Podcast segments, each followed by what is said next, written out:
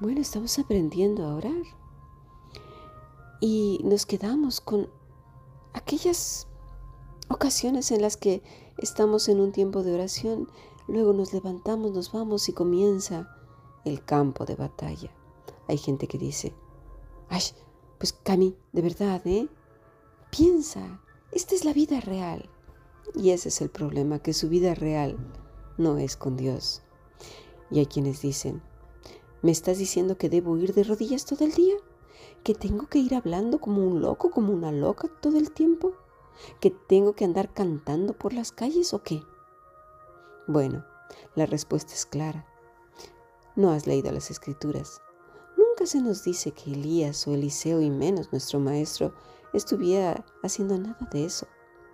Sin embargo, nos enseña que el corazón debe de estar aferrado a Él, que por dentro de nuestro ser, nuestro corazón arda por hablar con Él, que aunque no salgan las palabras, porque vamos por la vida, porque estamos en medio de una reunión, porque estamos atendiendo a algún cliente o sirviendo mesas o en medio de una consulta o de un examen, ese corazón tuyo y mío arde por estar con Él, sientes el fuego y el deseo de ir a su presencia y en medio de aquella conversación no salen las palabras, no sabes, pero estás deseando que esté apegado a Él, que corra como aquel siervo por las corrientes de aguas, corriendo hacia su Maestro.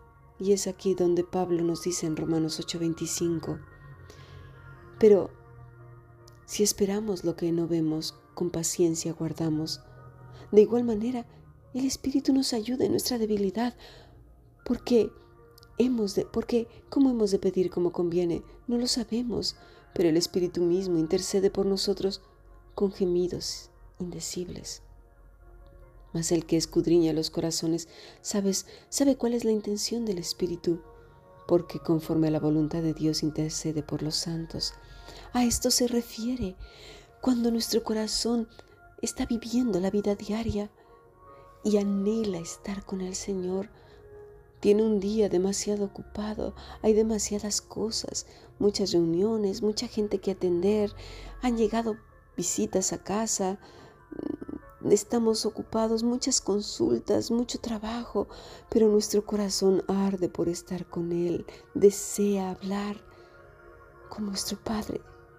Y entonces el Espíritu sabe que nuestro corazón desea tener una conversación con Él.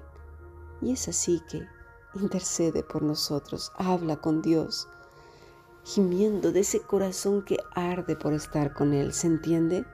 No habla de palabras extrañas, porque no vemos en las escrituras a Simeón que está lleno del Espíritu Santo hablando tonterías, cosas que nadie entiende, o Elías frente al pueblo de Israel y de los sacerdotes de Jezabel haciendo locuras, haciendo como lobo, león, tiranosaurio, lagartija, gallina, pollo, guajolote o lo que sea, cosas que nadie entiende. No, para nada. Para eso precisamente estaban los sacerdotes paganos. Eliseo tuvo lo deseado porque lo deseaba con todo su corazón. Elías le dijo, si me vieres cuando me fuere quitado, cuando fuere quitado, ¿por qué se lo dijo? ¿Se lo habrá dicho por molestar? ¿Por hacerlo la situación mágica? ¿Por darse un caché? Para nada. Elías era un maestro serio y apegado a la promesa se lo dijo porque precisamente necesitaba enseñar a su discípulo aún más a vivir apegado, a que ese deseo fuera tan intenso que no se despegara, pero no de él, sino de Dios. Porque lo que deseaba Eliseo no era cuestión de hombres, no, no, no, era cuestión de Dios. Porque lo que pide el hombre, sí, es cosas de hombres, es otra cosa es lo que piden los niños inmaduros, que nunca crecerán, que correrán si el riesgo de perderse, porque son cosas pasajeras, ¿sí? Piden que se les quite la espinita del dedo, la piedrecita del zapato, que la gente que le cae mal, que le molesta, que no quiere alrededor suyo, Dios haga lo que tenga que hacer, que las desaparezca, que las esfume, que, que se las quite de su vida. Pero ellos no quieren cambiar. Estos hombres y mujeres que lloran por lo que no es problema, que no hacen otra cosa que ver las cosas pequeñas como grandes, ¿sí? Dejan a Dios de lado, ¿sí? No, no, solo lo que tienen es en su boca es el amén, amén, Dios te bendiga, gloria a Dios, gloria a Dios, y cosas por el estilo, ejercicios espirituales, pero Dios está lejos. Lo que deseaba Dios era cuestión divina, era una dependencia absoluta de Dios al punto que no importara dónde o con quién podría estar. Y así fue, porque el que pide no dudando nada, dice Santiago, ha sido del Señor, pide creyendo.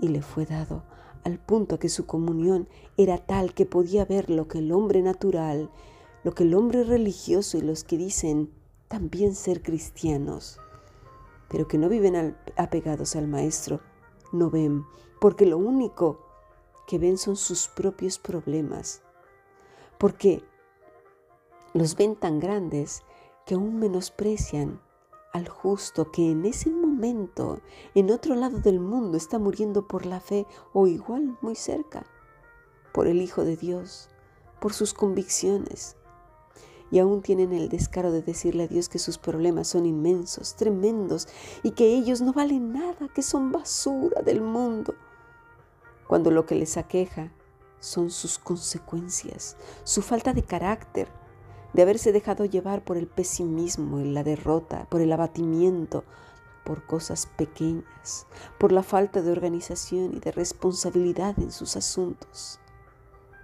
¿Qué era lo que vio Eliseo? lo que cualquier hijo de Dios debería de ver. Que pase lo que pase, el Señor está ahí. ¿Por qué? Porque Él también lo está. Porque si miras bien, la mano del cristiano apegado a Cristo está ligeramente elevada. ¿Y por qué está elevada? Porque va sostenida de su Padre. Es como aquel niño pequeño que va al zoológico y va viendo fieras enormes ¿sí? Y las va señalando al Padre, a veces con miedo, y le dice, Padre, en ti he confiado, no temeré que pueda hacerme esa fiera, tal y como lo dice el Salmo 56. Oh, mira una manada de leones, tienen hambre, parece que nos van a comer, papá. Y el padre contesta, están enjaulados, yo te sostengo con mi mano, aunque anden alrededor tuyo, yo soy el que te he creado. Yo les alimento, yo les sustento, tal como dice el Salmo 27, Mateo 6, o como le dice el mismo Dios a, Job. Y el hijo contesta, es verdad, qué alegría de venir contigo, Padre. ¿Cuánto durará este viaje? No temas ni desmayes, porque yo estoy contigo, mi diestra te sostiene. Esto dice en nuestros salmos, ¿verdad? Salmo 119, el Salmo 90. Es cierto, Padre, mientras vamos caminando. Deja que te cuente, porque anoche mientras dormía contemplé las estrellas y me di cuenta que no merezco nada de lo que me has dado. No puedo dejar de pensar en cómo me diste sabiduría para contestar la agresión de mi jefe. Gracias, Padre. Esto lo narran todos los salmos, mis estimados. Ahora vemos la respuesta del Padre. Eres mi hijo y me has pedido sabiduría e inteligencia, y yo te la he dado. Eso lo dice Santiago. Lee la carta de Santiago. Ahora contesta el hijo, sí, y yo te doy las gracias, porque cuando, cuando cobré esta quincena, este mes, en lugar de gastarme el dinero en cosas sin sentido, pagué mis deudas. Eso no lo hacía antes. Y el padre contesta, porque me has buscado de todo tu corazón ¿Recuerdas aquel día en que uno de mis siervos lo dijo en una predicación? Hablaba de Habacuc, hablaba de Zacarías. Cuando he dicho, búscame y búscame de todo tu, corazón y viviréis. Sí, Padre, y me lo hiciste entender. Ahora en este camino, aunque hay tantas fieras, mira, mira esos lobos, me están enseñando sus dientes afilados. Veo como sus hocicos salivan pero no te voy a negar que tengo miedo. El padre contesta, el miedo es bueno, hijo. Eso evita que no te aproximes demasiado y seas osado. Mientras vayas de mi mano, yo te cuidaré.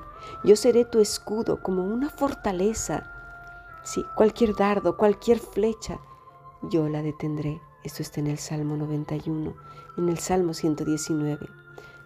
El hijo contesta, oh Padre, por cierto, he recordado que ayer tropecé, comencé a recordar lo que era antes, y por un momento casi estallo en tristeza, en melancolía y malos pensamientos. Pero de inmediato te volví a mirar y ahí estabas, mi buen pastor, el que nunca me faltará. Sí, hijo mío, descansaste en mí, en esos verdes pastos, en esas aguas en las que yo te sustento. El Salmo 23. Mira, aquí es donde paramos esta conversación. Esta es más o menos la relación de todos los días de un hijo que camina por el mundo con fieras y con peligros, pero ha sido de la mano de su Padre. Y no importa si vivimos o morimos, del Señor somos. A Él no le preocupa tanto nuestro cuerpo, a nosotros sí porque somos tierra. Pero cuando somos espirituales, como dice Pablo en Romanos 8:5, nos ocupamos de lo espiritual. Juan 6 dice, el espíritu es el que da vida, la carne para nada aprovecha. Las palabras que yo os he hablado son espíritu y son vida. Así pues, sigamos Romanos 8:5, porque los que son de la carne piensan las cosas de la carne pero los que son del Espíritu las cosas del Espíritu, porque el ocuparse de la carne es muerte, pero el ocuparse del Espíritu es vida y es paz. Y es esto a lo que yo me refiero, mis estimados, el estar todo el tiempo pidiendo que, que, se muera la suegra, que se muera mi jefe, que, se, que los quite, de que los mande a otro planeta, a otro país, que ya, que ya no quieres, cuando realmente los que debemos de cambiar somos nosotros, porque el que va sido del Padre puede enfrentar cualquier cosa. Mira, Cristo, por favor, lo persiguieron los mismos religiosos, los que se creían salvados, los que se creían estar apegados al Maestro por sus religiosidades, que no te das cuenta que son los primeros en que van a venir a mordernos. A mí me ha pasado, mis estimados, los mismos cristianos religiosos han venido en contra mí a buscar cualquier pretexto para señalarme. Dice el versículo 7, por cuanto los designios de la carne son enemistad contra Dios, porque no se sujetan a la ley de Dios ni tampoco pueden, y los que viven según la carne no pueden agradar a Dios. Mas vosotros no vivís según la carne, sino el Espíritu, si es que el Espíritu de Dios muere en vosotros. Si alguno no tiene el Espíritu de Cristo, no es de él. Pero si Cristo está en vosotros, el cuerpo en verdad está muerto a causa del pecado. Mas el Espíritu vive a causa de la justicia. Y si el Espíritu de aquel que levantó de los muertos a Jesús mora en vosotros, el que levantó de los muertos a Cristo Jesús, vivificará también vuestros cuerpos mortales por su Espíritu que mora en vosotros. Así que hermanos, deudores somos, no de la carne para que vivamos conforme a la carne. Entendámoslo. ¿Qué provecho tiene estar que estés llorando y lamentándote y ay, ay, ay, ay, ay, y preocupándote? Porque mira, si vivís conforme a la carne, moriréis. Mas si por el Espíritu hacéis morir las obras de la carne, viviréis. Porque todos los que son guiados por el Espíritu de Dios, estos son hijos de Dios pues no habéis recibido el espíritu de esclavitud para estar otra vez en temor, sino que habéis recibido el espíritu de adopción por el cual clamamos, Abba Padre. El Espíritu mismo da testimonio a nuestro espíritu de que somos hijos de Dios y si hijos también herederos de Dios y coherederos con Cristo, si es que padecemos juntamente con Él, para que juntamente con Él seamos glorificados. ¿Lo entendemos? ¿Qué provecho tiene que te estés angustiando? ¿Qué provecho tiene que te estés lamentando? ¿Qué provecho? Vive apegado al Maestro. Habla con Él todos los días. ora simplemente este, este estos versículos. Puedes decir, Padre, así que soy deudor tuyo, no, no de la carne. No quiero vivir conforme a la carne, estar preocupándome todo el tiempo llorando y lamentándome. Porque si vivo conforme a ella, moriré, Señor, y no quiero morir. Quiero vivir por el Espíritu y quiero hacer morir las obras de la carne. Quiero vivir, Padre. Quiero ser guiada por el Espíritu tuyo, porque así vivimos los hijos tuyos, Padre. Porque yo no he recibido el espíritu de esclavitud para estar otra vez en temor. No, no, no, no, sino que he recibido tu espíritu, el Espíritu Santo, He sido adoptada por ti a través de Jesucristo. Por eso, con toda confianza, ahora puedo decir, Abba Padre.